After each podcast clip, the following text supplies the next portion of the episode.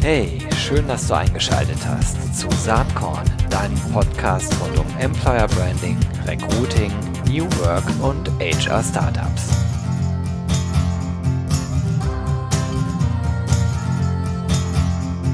Ja, hallo und herzlich willkommen zu Saatkorn. Ich freue mich total. Ich habe heute einen speziellen Gast hier an Bord. Das ist Markus Albers und das ist so ein Mensch, der viele, viele Dinge macht und wenn man im Internet anfängt zu gucken, dann denkt man erst, ach, der ist Autor, schau mal da. Dann denkt man, nein, der ist vielleicht auch Journalist und dann denkt man, Moment, der ist ja auch Geschäftsführer von Rethink. Äh, Markus, herzlich willkommen. Wir wollen gleich mal aufklären, was du so alles treibst. Hallo Gero. Schön, dass du da bist. Ja, sag mal, äh, was ist denn eigentlich äh, das, was du hauptsächlich machst? Also mein Job ist geschäftsführender Gesellschafter der Agentur Rethink sein, die ich vor zehn Jahren mitgegründet habe. Ähm, und ähm, davor war ich ähm, eigentlich mein ganzes Leben lang Journalist, habe so für die, äh, für, für die Monocle aus Berlin berichtet, habe viel für die Brand 1 geschrieben und einige andere. Aber seit zehn Jahren äh, tatsächlich zusammen mit zwei guten Freunden äh, haben, wir, haben wir die Agentur Rethink in Berlin gegründet. Wir sind inzwischen 50 Leute und sitzen hier in Mitte. Das mache ich hauptsächlich. Cool. Und da macht ihr viele Projekte, ähm, ja, immer mit Kommunikationsschwerpunkt, ähm, manchmal mit New Work äh, Anklängen, was nahe liegt, da kommen wir gleich noch drauf zu sprechen. Ähm, was sind so Kunden, die, die ihr beratet? Oh, wir arbeiten bei Rethink für zum Beispiel Volkswagen, für Porsche, für Vodafone. Ähm, das sind so größere, die man ähm, die man kennt. Wir haben aber auch Kunden, ähm, die vielleicht eher so, sagen wir mal, aus dem Mittelstandsbereich kommen, zum Beispiel die BLG ähm, oder, ähm, ja, oder eben viele andere. Aber wir haben, machen viel Tech, wir machen viel Automotive äh, und wir machen viel Finance. So kann man das vielleicht so ein bisschen zusammenfassen. Und das, der Schwerpunkt ist tatsächlich digitale Kommunikation. Also wir sind eine Digitalagentur. Ähm, wir machen viel Content Marketing. Wir machen aber auch viel Digitalstrategie. Ah, okay. Guck mal, dann, äh, dann seid ihr quasi Konkurrenz zu meinem Brötchengeber, was aber nicht schlimm ist, denn heutzutage ist man ja manchmal äh, auch einfach eher Kooperationspartner in mancherlei Hinsicht. Ähm, das vermischt ja alles immer mehr. Aber wir wollen auch gar nicht so viel über das Agenturleben sprechen. Ja. Sondern ähm, interessant war eigentlich, wie dieser Kontakt zustande gekommen ist. Äh, ich habe einen guten Freund, äh, Jo Dirks, auch aus Hamburg, äh, der, der rief mich irgendwann an, sag mal, Gero, kennst du eigentlich Markus Albers?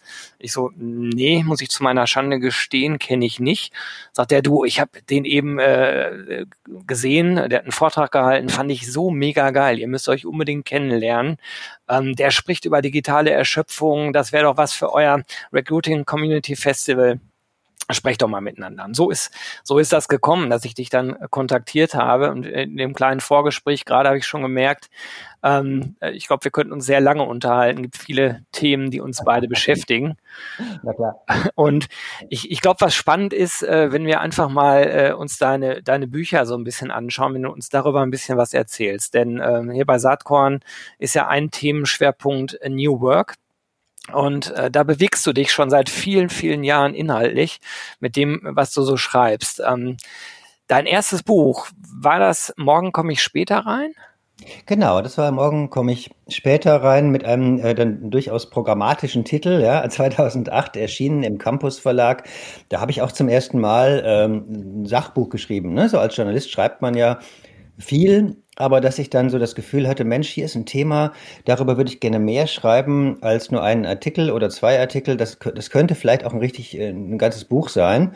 Das hatte ich da zum ersten Mal, denn ähm, ich hatte damals so einen, einen, einen Job, den viele sich vielleicht vorstellen können, wo man so in durchaus verantwortungsvoller äh, Position lange Arbeitstage hat, morgens ins Büro fährt, acht, neun, zehn Stunden im Büro ist ähm, und dann ähm, und dann, ja, dann erschöpft eigentlich wieder nach Hause fährt. Und ich habe so ein bisschen im Büro gelebt. Und ich fand das ähm, für damalige Verhältnisse vor allem erstaunlich unmodern, denn auch 2008 gab es ja schon Möglichkeiten äh, der digitalen Kollaboration und trotzdem mhm. gab es so irgendwie diese Präsenzkultur oder diese Anwesenheitspflicht. Man lebt eigentlich den großen Teil seiner, seiner Wachenzeit verbringt ja der moderne Mensch im Büro. Und da hatte ich das Gefühl, Mensch, muss das denn eigentlich so sein? Geht das nicht anders? Und habe angefangen zu recherchieren habe gemerkt, ja, das geht, ging auch damals schon anders. Und da ist dann eben das erste Buch draus entstanden. Morgen komme ich später rein. Ein flammendes Plädoyer ähm, für äh, mehr Freiheit auch in der Festanstellung, ja, und äh, dafür, dass wir im Grunde immer und überall arbeiten können und dann wahrscheinlich auch produktiver und glücklicher sind. Finde ich spannend, auch aus ganz äh, persönlicher Sicht. Äh, ich selbst habe einen äh, Beratungshintergrund, habe ganz früher mal bei Accenture gearbeitet und als ich dann gewechselt bin zu Bertelsmann, da äh, hatte ich meiner damaligen Frau, wir hatten zu dem Zeitpunkt noch keine Kinder, gesagt, jetzt wird's etwas ruhiger, ich werde etwas mehr da sein. Und dann hatte ich meinen ersten Arbeitstag, das werde ich nie vergessen, es war der 1. August im Jahr 2000, ein Freitag. Und mein neuer Chef, der war früher bei McKinsey gewesen, der begrüßte mich mit endlich äh, einer, äh, der arbeiten kann äh, und äh, der weiß, wie es läuft. Ja, wir haben Dienstag Vorstandssitzung. Ähm, stell dich drauf ein, das wird heute ein langer Tag. Und dann bin ich am ersten Arbeitstag 23 Uhr abends nach Hause gefahren. Und meine Frau sagte nur ganz lakonisch, vom Regen in die Traufe. Oh mein Gott. ja, aber das war okay. Ich meine, zu dem Zeitpunkt noch keine Kinder und äh, die Arbeit hat Spaß gemacht. Ähm, ist ja sowieso schlau, wenn man sich irgendwas sucht, was einem Spaß macht. Ähm, aber als dann Kinder dazugekommen äh, sind, das war bei mir dann 2001 der Fall, bin ich damals zu meinem Chef gegangen und habe gesagt, pass auf, Du weißt, ich arbeite gerne und ich arbeite auch viel, wenn es sein muss, aber ich werde ab sofort nicht mehr länger als notwendig im Büro sein. Und äh, wenn ich äh, das Gefühl habe, vier Uhr oder fünf Uhr nachmittags, äh, ich habe nichts mehr zu tun, dann haue ich ab, ab jetzt. Und das habe ich dann auch durchgezogen. aber, aber die Triebfeder war äh, meine frisch geborene Tochter. Und ich habe dann gemerkt, das funktioniert. Ähm, es bedeutet halt, dass man vielleicht ein bisschen mehr Disziplin an den Tag legen muss. Ähm, und als dann mein damaliger Chef irgendwann äh, ging, äh, Bertelsmann verließ, da in seiner Abschlussrede äh, das als lobendes Beispiel hervorgehoben. Ich weiß nicht, wie das bei dir war. Hat das auch was mit Familie zu tun gehabt, dass du dich mit diesen Gedanken auseinandergesetzt hast? Äh, damals noch nicht. Inzwischen habe ich ja auch zwei, äh, zwei Töchter, die hatte ich da aber noch gar nicht. Und es ging mir, das ist mir ja immer wichtig, auch damals schon jetzt nicht darum zu sagen, ich arbeite nicht gerne oder ich will weniger ja. arbeiten oder Arbeit ist doof. Nichts davon. Ne? Im Gegenteil. Ja, ich habe immer Jobs gemacht, die mir total Spaß gemacht haben.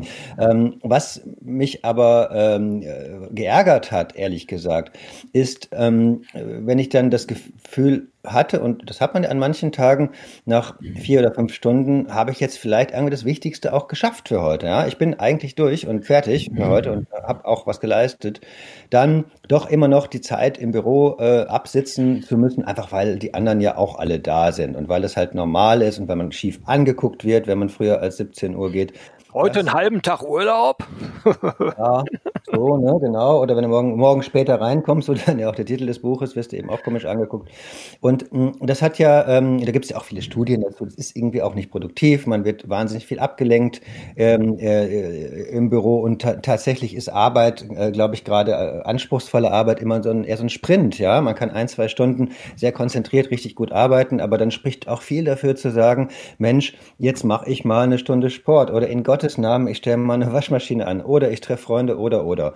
Also diese ähm, äh, größere Flexibilität räumlich und auch zeitlich, die heute ja für die meisten Menschen eigentlich schon normal geworden ist. Aber man vergisst es ja manchmal. Ja, das ist zwölf Jahre her. Das war da eben nicht normal. Da war das wirklich so, du gehst dann, wenn der Chef in seinem Büro das Licht ausmacht und der Chef macht das Licht halt spät aus und du lebst im Grunde im Büro. Das schien mir falsch zu sein und dagegen äh, habe ich dann sehr stark argumentiert in dem Buch und da ähm, das fanden dann scheinbar auch viele andere Menschen ganz spannend und äh, seitdem halte ich dazu auch Vorträge oder, oder mache Workshops. Ich finde das ganz interessant. Äh, wir sind gerade hier ähm, Anfang Juni äh, 2020 unterwegs, äh, mitten in der Corona-Krise, äh, Corona-Phase, so möchte ich es mal benennen. Und das, was du da äh, beschreibst, ist ja inzwischen zwangsläufig Realität geworden, zumindest für die äh, sogenannten Brainworker. Die sitzen alle im Homeoffice und auf einmal st äh, stellt man sich natürlich die Frage, warum sollte ich nicht zwischendurch mal kurz die Waschmaschine anstellen? Äh, ich glaube, was dafür notwendig ist, ist ein gehöriges Maß an Eigenverantwortung. Also zu erkennen, wann muss ich denn diese zwei Stunden richtig Gas geben, voll fokussiert bei der Sache sein und wann kann es auch mal lockerer sein. Und ich glaube, damit tun sich immer noch manche Leute sehr schwer. Wie ist da dein Eindruck? Ich weiß nicht, ob das so stimmt, Gero. Entschuldige, mhm. wenn ich sage. Okay. Ich finde das Argument, und es wird immer wieder, in all den Jahren habe ich es immer wieder gehört, als Gegenargument gegen ein mobileres und flexibleres Arbeiten, gerne auch von Arbeitgebern, die dann immer sagen, ja, das kann nicht jeder. Ja, also ich kann mich vielleicht gut organisieren, schwingt er immer so mit, mhm. aber meine Mitarbeiter weiß, den traue ich das manchen nicht zu. Und ich finde das ehrlich gesagt so ein bisschen von oben herab. Ich glaube, wenn man ähm, äh, wenn man einmal anfängt, nicht mehr die am Schreibtisch abgesessene Zeit zu messen als Leistungsnachweis. Also war acht Stunden vom, vom Bildschirm an meinem Schreibtisch, kann nach Hause gehen, habe ich meine Arbeit gemacht, sondern dann, wenn man anfängt, die Ergebnisse zu messen, und das geschieht ja ähm, äh, zunehmend, dann wird es eben auch zunehmend egal, wann und wo diese Ergebnisse ähm, erbracht werden. Und ich möchte wirklich den Menschen zutrauen, dass die das dann auch selber erkennen können, wann sie ihre Ergebnisse äh, geleistet haben. Und wenn der eine lieber morgens richtig früh arbeitet, weil dann hat er es irgendwie geschafft und der andere vielleicht lieber eine Nachtschicht macht, warum denn nicht? Das ähm, funktioniert und eben interessanterweise hat man jetzt gerade eben in, zu diesen Lockdown-Zeiten, wo alle ja ins äh, Homeoffice gezwungen waren, gesehen, dass es tatsächlich funktioniert. Ja, da hat man dann ja, äh, ja CEOs von großen Unternehmen gesehen, die dann so ganz überrascht äh, in ihren YouTube-Videos verkünden, Mensch, man kann ja tatsächlich einen Konzern aus dem Homeoffice leiten. Ja, klar kann man das. Ja, das ist eigentlich auch keine neue Erkenntnis. Es gibt äh, ja auch schon seit Jahren schon Unternehmen, die sogar komplett remote arbeiten. Soweit muss man nicht gehen.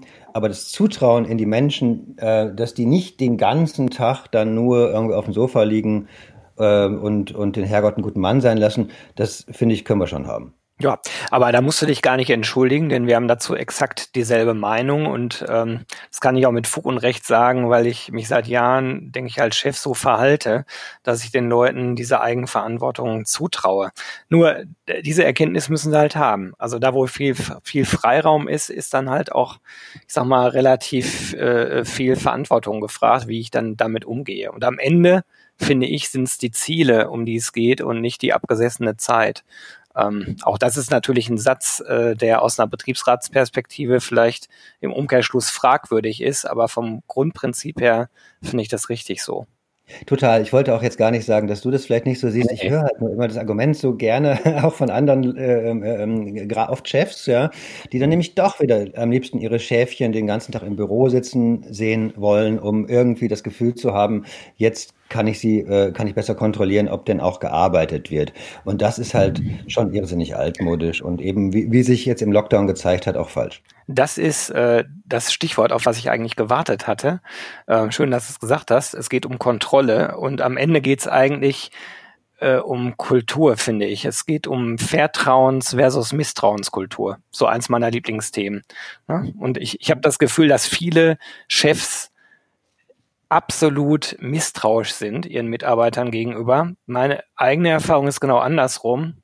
Ähm, Vertrauen zahlt sich langfristig aus. Klar erlebt man im Laufe der Zeit auch mal die ein oder andere Enttäuschung, aber im Umkehrschluss der Benefit, der ist so gewaltig groß im Sinne von, ähm, die Leute fühlen sich gut aufgehoben, die sind motiviert, identifizieren sich mit dem Arbeitgeber. Da ist man natürlich nah auch an meinem Leib- und Magenthema Employer Branding irgendwie angekommen.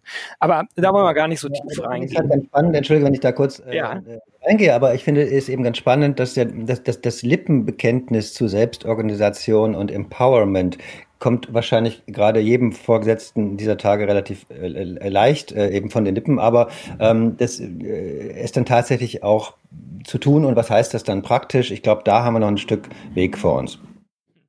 Glaube ich allerdings auch. Wie, wie, wie ist denn dann die Idee zu deinem zweiten Buch entstanden? Ähm, und ähm, der aufmerksame Zuhörer oder die aufmerksame Zuhörerin wird merken, wir arbeiten uns gerade durch Markus äh, äh Buchtrilogie. Trilogie die wir am Ende des Podcasts übrigens auch verlosen werden. Das zweite Buch hieß dann äh, Meconomy. Ne?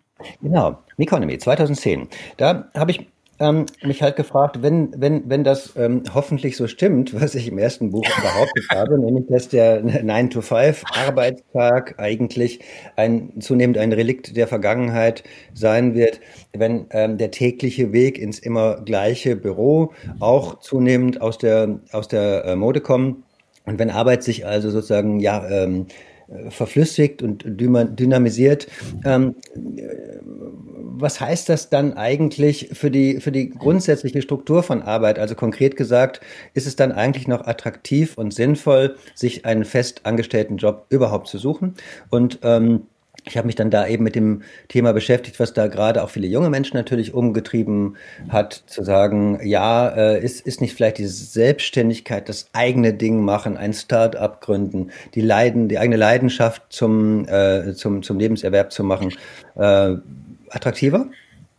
Und habe umgekehrt dann aber auch wiederum aus, aus Employer-Branding-Perspektive draufgeschaut, was müssen denn Unternehmen eigentlich noch tun? Oder gerade tun heutzutage, um überhaupt noch diese, ähm, diese jungen Leute für sich gewinnen zu können. Das war das Thema des zweiten Buches und daraus ist dann tatsächlich auch, weil dann war mein Fazit so ein bisschen so, es ist halt äh, äh heutzutage einfacher denn je, sich selbstständig zu machen. Ja, zugespitzt kann man sagen, du brauchst eigentlich nur einen Laptop und kannst ein Unternehmen gründen. Und da dachte ich mir, Mensch, äh, äh, wenn ich mich da selbst mal beim Wort nehme, dann sollte ich es doch vielleicht auch tun und habe dann in 2010 auch eben zusammen mit zwei, zwei Kollegen Rethink gegründet und habe mich selbstständig gemacht. Cool. Also ähm, ich bin da immer so ein bisschen neidisch wäre das falsche Wort, denn ich habe 2010 auch quasi selbst was aufgebaut, aber im Arm äh, oder unter dem Dach eines Konzerns. Und dieser Schritt in die vollkommene Freiheit in Anführungsstrichen ist was, wo ich äh, immer mal wieder mit liebäugle. Ähm, Finde ich sehr konsequent, dass du es gemacht hast. Äh, wie, wie hat sich das denn dann für dich angefühlt? Also sozusagen, ist es genauso gekommen, wie du es dir erhofft hast? Oder äh, gibt es auch Punkte, wo du sagst, naja, also so ganz anders als vorher fühlt es sich dann auch wieder nicht an. Naja, ich war ja vorher so als Journalist ist man ja häufig, oder bei mir war das zumindest so, hatte ich immer Phasen der Festanstellung und dann Phasen des, des freiberuflich Arbeitens, die sich so abgewechselt haben. Und ja. das ist immer auch gerne so, so abgewogen für mich oder auch im Gespräch mit anderen, was ist jetzt eigentlich besser. Ne? Und beides hat ja so Vor- und Nachteile. Aber der Solo-Selbstständige, der ich ne, vorher dann öfter mal war, das ist natürlich schon nochmal ein anderer Schnack, als zu sagen, ich, äh, ich, ich, gründe und, und leite dann auch zusammen mit anderen ein, ein ja, kleines mittelständisches Unternehmen, was wir ja im Grunde sind, ja, mit 50 Mitarbeitern. Ähm, da kommen dann natürlich trotzdem wieder auch Strukturen rein und da gibt, kommen dann auch wieder, sagen wir mal, so Regelmäßigkeiten rein. Also konkreter gesagt, ich habe dann schon eine Zeit lang gehabt, ähm, wo ich auch einfach doch wieder jeden Tag ins Büro und auch gerne mhm. jeden Tag ins Büro gegangen bin. Ja, denn so dieser Gedanke von, jetzt kann ich ja mit dem Laptop auch irgendwie immer in, keine Ahnung, in Thailand am Strand sitzen und von da arbeiten, ja, was ja auch von so digitalen Nomaden oder so gerne, äh, gerne propagiert wird das äh, funktioniert dann im, im, Alltag oft doch nicht so gut. Vor, vor, allem, wenn man dann auch noch, wie, ich, wie es bei mir war, dann auch noch eine Familie hat. Also da habe ich dann auch das auch neu kennen und genießen gelernt zu sagen, ich freue mich drauf, jeden Morgen ins Büro zu gehen, wo ich in die coole, interessante Leute treffen kann, mit denen ich gemeinsam was aufbaue. Mhm. Das spielt, äh, denke ich, auch eine ganz, ganz große Rolle, dass man irgendwie dieses Gefühl von Gemeinschaft hat. Vielleicht sogar egal, ob das äh, in einem Unternehmen ist oder in einem Netzwerk, äh, wo man halt miteinander interagiert und arbeitet, ähm, finde ich auch total wichtig. Ja, und dein, dein drittes Buch ähm, hieß dann oder heißt äh, die digitale Erschöpfung. Das äh, ist ein toller Titel. Da können sicherlich ganz viele was mit anfangen auch gerade konkret in diesen Zeiten. Vielleicht können wir da auch nochmal einsteigen. Ja, sehr gerne. Ne? Also nachdem ich dann irgendwie viele Jahre, muss man ja sagen, wie so ein, wie so ein Apostel durch, durch, durch die Lande gezogen bin und die Vorteile des, äh, des neuen Arbeitens äh, ge gepriesen habe, ähm, kam dann so eine Zeit, äh, 2015, 2016 vielleicht, als das, was äh, ich und viele andere natürlich äh, gefordert haben, plötzlich Wirklichkeit wurde. Ja? Also ganz viele, auch große Unternehmen haben ja dann angefangen, New Work-Strategien zu entwickeln und das auch tatsächlich äh, umzusetzen. So. Und auch ähm, eine, eine Mehrheit der Deutschen hat dann in Umfragen gesagt, dass sie zumindest teilweise auch so mobil und flexibel arbeiten. Also es wurde plötzlich so ein Mainstream. Phänomen. Und, ähm, und gleichzeitig hatte ich, da hätte ich mich ja jetzt freuen können ja, und hätte sagen können, komm mal, ich habe es ja immer schon gesagt oder äh, so. Aber in Wahrheit ähm, habe ich dann gleichzeitig gesehen, ähm, dass das alles äh, aber auch nicht so rosarot und perfekt ist, wie, äh, wie ich mir das vielleicht und viele andere sich das vielleicht so, so ausgemalt hatten. Also das Maß an, an persönlicher Freiheit und so weiter, was damit einhergehen sollte, trat eigentlich nicht ein. Warum? Weil meiner Meinung nach, und das ist so, äh, das ist so eine äh, Kernthese des, äh, des Buches, ähm, äh, äh, auf der einen Seite gibt es eine Überbetonung meiner Meinung nach von Kollaboration. Also was die Unternehmen machen, ist, sie schaffen Kollaborationstools an, Slack und vergleichbare Dinge. Sie führen auch eine, eine, eine gewisse Always-on-Kultur ein, also das immer erreichbar sein, oft über diese Tools. Und gleichzeitig erwarten sie aber, dass die Menschen dann trotzdem noch jeden Tag ins Büro kommen, die dann aber in der Regel umgebaut werden zu großen Flächen, also Großraumbüros, wiederum um noch mehr Kollaboration zu, ähm, zu erzielen. Und meiner Meinung nach brennt das die Leute aus. Das ist dann einfach, ähm, das ist zu viel. Dann hört die Arbeit gar nicht mehr auf. Ja? Ich äh, werde im Büro die ganze Zeit abgelenkt, bin die ganze Zeit in Meetings, immer mehr Telcos, immer mehr Videokonferenzen. Und wenn ich dann irgendwann das Büro verlasse, dann geht es noch weiter über diese ganzen Tools und ähm, über die Plattformen. Und äh, da äh, habe ich gewarnt. Da gab es auch Studien, die gesagt haben, die Menschen werden auch krank, es ist nicht produktiv. Der moderne Wissensarbeiter verbringt 85 Prozent seiner Zeit mit Kollaboration. Da würde ich sagen, hast du nur 15 Prozent äh, seiner Zeit, um eigentlich deine Arbeit zu machen.